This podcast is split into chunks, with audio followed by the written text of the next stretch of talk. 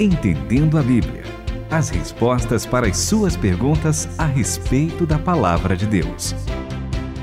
Contra fatos não há argumentos. E principalmente quando você vai para a Bíblia, não dá para você ir contra fatos bíblicos, mas também a gente consegue descobrir algumas coisas aí observando e estudando a natureza, certo, Renata Burjato? Certo, André Castilho. É muito bom poder ler a Bíblia. Primeiro que a gente descobre qual é a vontade de Deus para o ser humano, entende qual é o plano dele para a nossa vida, mas a gente também se enriquece com a beleza da poesia, com a beleza da narração que vai falando a respeito da natureza, né? E às vezes consegue entender qual era a ideia lá do escritor, o que, que ele gostaria de nos passar, né? Qual era o intuito dele. E aí, Tamir Neves, a gente está indo cada vez de uma pergunta mais oposta à outra, né? De tradução, aparece que formato da nossa terra. É interessante. E é interessante porque o Salmo 19, você estava falando de poesia, um dos salmos mais bonitos poeticamente é o Salmo 19, porque ele fala uma coisa tão bonita, né? Ele descreve do versículo 1 até o versículo 6 toda essa questão da natureza que declara, que comprova a, a, a presença de Deus, Deus formando o universo, né? A revelação de Deus se dá através da natureza, do versículo 1 até o 6. Do versículo 7 até o 10, a revelação de Deus se dá através das escrituras. E aí, depois, no finalzinho do versículo 19, do capítulo 19, que é o livro de Salmo, né? Tem como é que Deus revela para a nossa vida interior. Então, é muito bonito saber que a, a Bíblia foi escrita há muito tempo atrás com vários estilos é, literários, né? Temos profecia, temos lei, temos parábolas e temos poesia também. E uma das poesias bonitas é Salmo 19, que eu acho que alguém mencionou ele na pergunta, não foi isso? É isso mesmo. O Hermandes, lá do Paraná, ou Hernandes, não sei, veio escrito assim dessa forma, talvez tenha sido na digitação, mas o nosso ouvinte lá do Paraná perguntou se o Itamir acredita que a Terra é uma bola girando ou se é plana. O Salmo 19 nos dá alguma pista nesse sentido, Itamir? Muito bem, o Salmo 19 é o que a gente estava falando. Eu queria que você lesse, e o André também, queria que André lesse na, na sua versão que você tem usado, que é a Bíblia Brasileira de Estudo, e a Renata na a mensagem.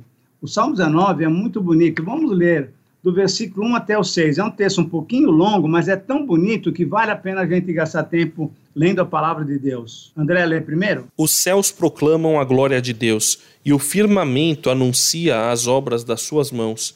Um dia declara isso a outro dia, e uma noite revela conhecimento a outra noite.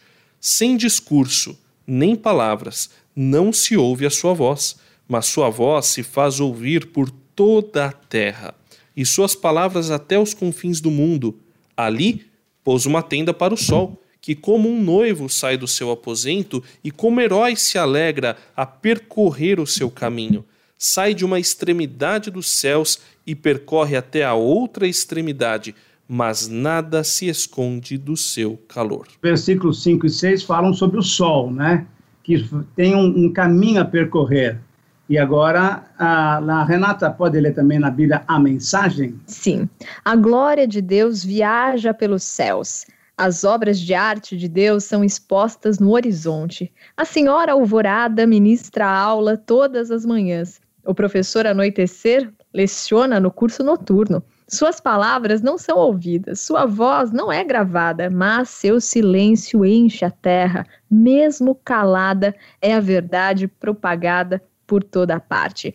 Deus fez uma enorme cúpula para o sol, uma cúpula gigante. O sol da manhã é um jovem recém-casado que salta do leito nupcial. O sol nascente, um atleta correndo para a linha de chegada.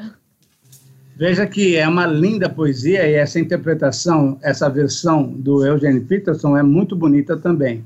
Então, a, a André, pensando na pergunta que o Hernandes fez, né? O Salmo 19 nos dá alguma pista se a terra é uma bola ou é plana, que nem uma pizza. Né?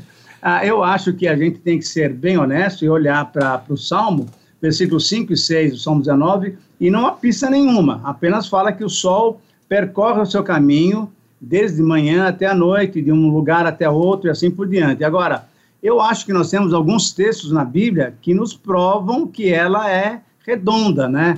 Ah, e é um texto muito antigo de um profeta que falou há 700 anos antes de Cristo, que dá uma palavra muito interessante. Tem uma versão que mostra exatamente isso. Você lembra qual é o texto, André? Então, é o famoso Isaías 40, 22. Mas antes de ir para este texto, professor, eu tenho uma pergunta sobre o Salmo 19 para o senhor.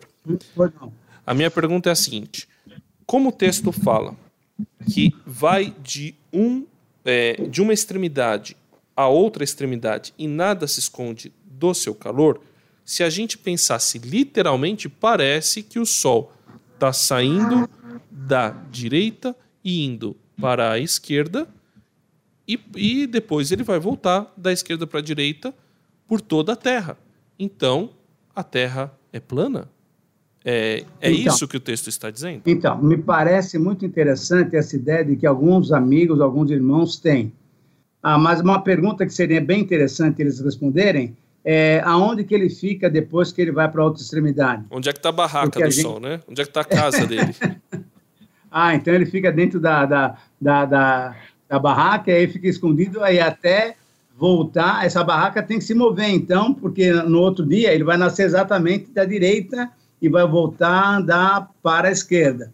É uma coisa muito interessante. Então, eu, eu creio que o Salmo 19 não nos dá margem para a gente pensar honestamente e claramente, numa tradução confiável, não dá para pensar que ele está andando planamente sobre a Terra. E nem literalmente, Oi? né, professor Itamir? Isso é, é literalmente é, também não. É uma poesia, né? E, é, e aí é que vale a pena você colocar isso daqui. O nosso estilo, né, nós temos um estilo de falar. E a gente tem na Bíblia também prosa, poesia, profecia, parábola, lei e assim por diante. E quando nós lemos né, a palavra no livro dos Salmos, que é várias poesias, é, é o inário daquele tempo, a gente tem que entender que muitas figuras que aparecem lá não são literais, é assim mesmo como você falou. Nós temos que entender o sentido do que o autor queria falar e aí entendermos essa tradução como confiável. Continue conosco, entendendo a Bíblia. Então, um texto que realmente pode nos ajudar a entender um pouquinho essa questão, se a Terra é redonda ou plana é o texto de Isaías, um, uma profecia que o Senhor deu para Isaías há 700 anos antes de Cristo. Isaías 40, 22, até peço que vocês leiam para que a gente possa nos a, a favorecer nos nossos argumentos e também poder mostrar para os nossos queridos ouvintes como é que a Bíblia coloca. E nós temos duas versões, então.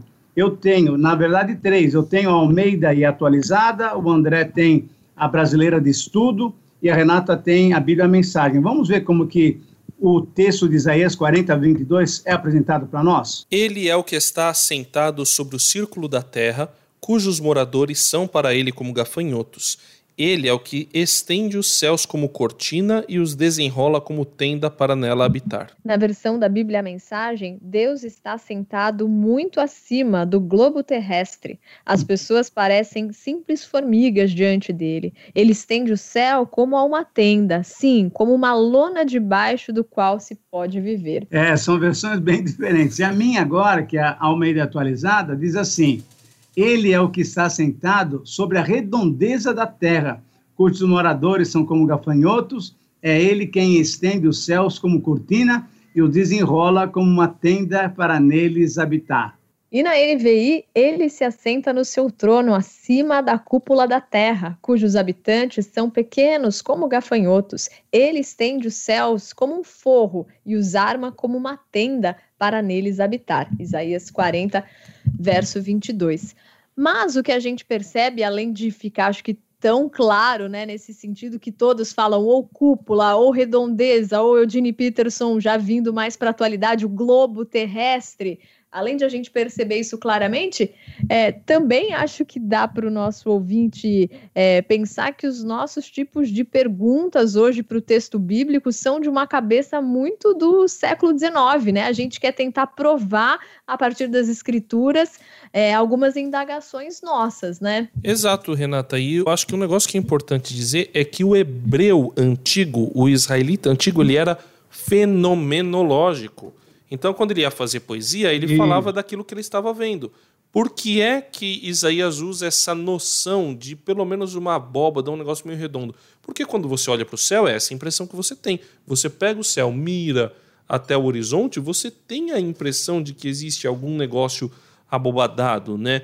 É, em alguns momentos, quando fala do Sol viajando, é porque parece que ele viaja mesmo. A questão é que ele viaja sempre de uma direção para outra. Então, cadê? O, como é que ele fez a volta, né? Então, a gente. O, o que a gente precisa entender é que o texto bíblico traz muita poesia, inclusive quando tem profecia. Existem lacunas que Deus deixou e que a ciência, utilizando o método científico que é observação, a ciência não é certeza, a ciência é mais dúvida do que qualquer outra coisa, ela faz pergunta o tempo todo. Então aí ela chega a algumas conclusões que são óbvias e que não afetam em absolutamente nada a nossa fé. Então acreditar, ou melhor, entender pela ciência que a Terra é redonda não afeta a nossa fé em Jesus Cristo, certo, professor Itamir? Concordo plenamente com você, e aí a gente pode colocar, eu quero colocar só duas ou três provas que valeriam a pena você fazer para você perceber que a ciência mostra exatamente isso. Uma das provas é você pode viajar de barco no oceano, você vai ver que uh, você não consegue perceber o final.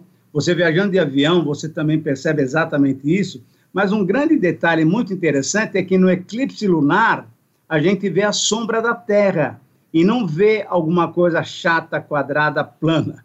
A gente vê uma Terra redonda. A sombra da Terra na Lua, quando há esse eclipse lunar, prova, então, mais uma vez, pela ciência, que a Terra é redonda. Muito obrigada, ouvinte, por ter mandado a sua pergunta e vocês continuem mandando pelo WhatsApp 11 974 181 456 e pelo e-mail ouvinte arroba transmundial.com.br. Entendendo a Bíblia, com Itamir Neves, André Castilho e Renata Burjato. Uma realização transmundial.